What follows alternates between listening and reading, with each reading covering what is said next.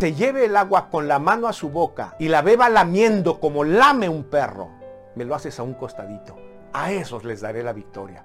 Esos habrán pasado el examen. Esos son mis especiales, mi ejército con el que yo me regocijo. Ellos disfrutarán la victoria. Y todo aquel, dice, que llegando al agua, se arrodille, se tire a beber el agua, también a un costadito me los apartas. Y en efecto, Gedeón va también temblando, dice que sean tres o cuatro, ¿no es cierto? Apenas sienten el olor del agua. Un montón empieza a tirar lo que trae. ¿no? Lo tira y van corriendo y se hincan, tirados a beber el agua, desesperados, con la cabeza abajo tirando el agua ah, a todo su cuerpo para hidratarlo.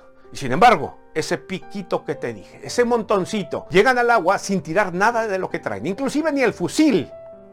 Hablo en metáfora. Traían el fusil en la mano, muchos lo dejaron de un lado y se tiraron arrodillados a beber el agua. Este montoncito, este piquito, sin tirar el fusil y nada de lo que traen, van mirando como el perro alrededor, con la mirada puesta en el objetivo. Simplemente se agachan un poquito, toman con su mano a manera de cucharón el agua y la beben, sin perder el objetivo, mirando a su alrededor. Y el Señor dijo eso a un costadito.